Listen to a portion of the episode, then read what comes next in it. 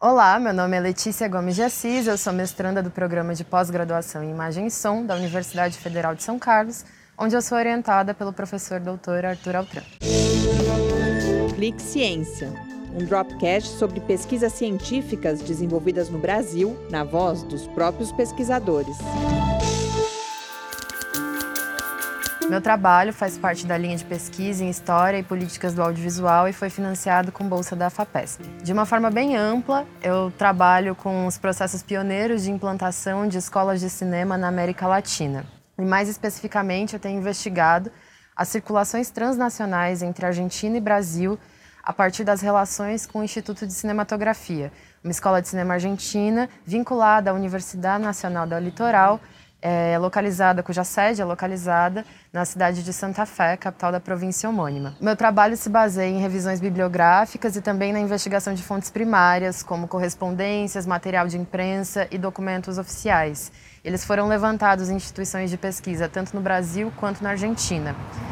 De uma forma bem ampla também, o trabalho está dividido em duas partes. Uma primeira, onde eu traço a reconstituição do processo de implantação do Instituto de Cinematografia, discutindo também o quadro de inserção do cinema no ensino superior na Argentina. E, na sequência, eu me dedico mais especificamente a essa questão das circulações transnacionais entre Argentina e Brasil. O ponto de partida para a articulação do Instituto de Cinematografia na UNL foi um seminário de cinema oferecido pelo cineasta argentino Fernando Birri na instituição em 1956. A partir desse seminário, com essa experiência inicial, em 1957, tem início as atividades do Instituto de Cinematografia sob a direção de Birri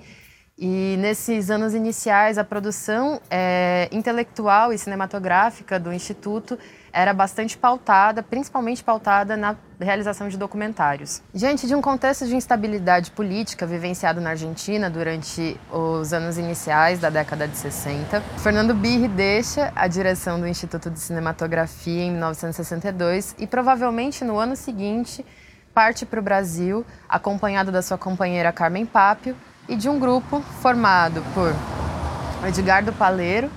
Manuel Horácio Jimenez e Dolly Pucci, também vinculados ao Instituto de Cinematografia. Para além das relações é, de contexto político da Argentina naquele momento,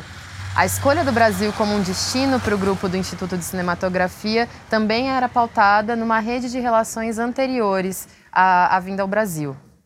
Entre elas, destaca-se a relação com Rudá de Andrade, que havia se formado em 1952 com Birri, numa turma de direção cinematográfica no Centro Experimentale de Cinematografia, que era uma escola de cinema italiana. E aqui cabe abrir um parênteses, porque diversos cineastas latino-americanos nesse momento, entre 1950 e 1960, se formavam também em outras escolas no centro e em outras escolas de cinema na Europa. O Rudá de Andrade, que na época era conservador é, adjunto da Cinemateca Brasileira,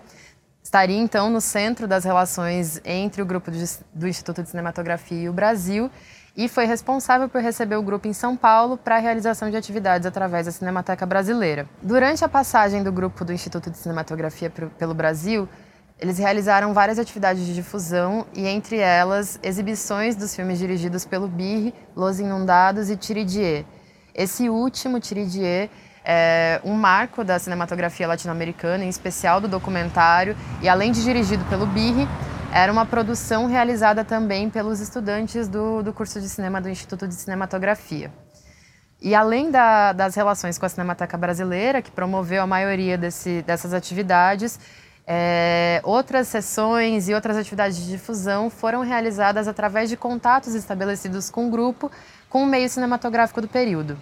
No Rio de Janeiro, por exemplo, esse, um principal contato era com o crítico historiador Alex Vianney e em Recife também, que o grupo passa por Recife, pela, pelo material que eu pude levantar, é, provavelmente essa interlocução se deu através de aproximações com o Movimento de Cultura Popular do Recife, o MCP, que é um movimento principalmente atrelado à figura do Paulo Freire e que tinha como objetivo a mobilização de ações de educação de base e de educação é, e de alfabetização de adultos. De um modo geral, o estudo desse tipo de circulação transnacional contribui para pensar as práticas e o meio cinematográfico para além das fronteiras nacionais. A reconstituição histórica em desenvolvimento ao longo da pesquisa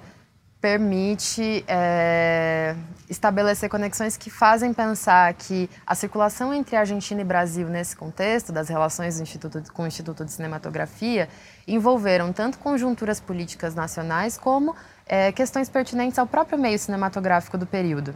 Entre elas, é, posso destacar, por exemplo, a, a aproximação com instituições vinculadas à cultura cinematográfica e com pessoas também vinculadas a esse meio, como Paulo Emílio Salles Gomes e outros, que além disso também eram vinculados ao Partido Comunista Brasileiro,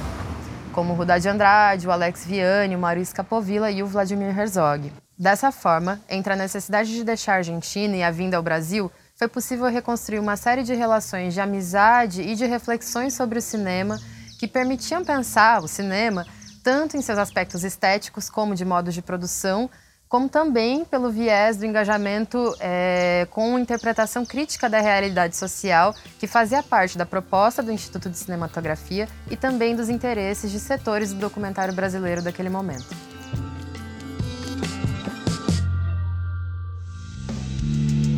Ciência é uma produção do Laboratório Aberto de Interatividade para Disseminação do Conhecimento Científico e Tecnológico, o LAB, e do Centro de Desenvolvimento de Materiais Funcionais, o CDMF.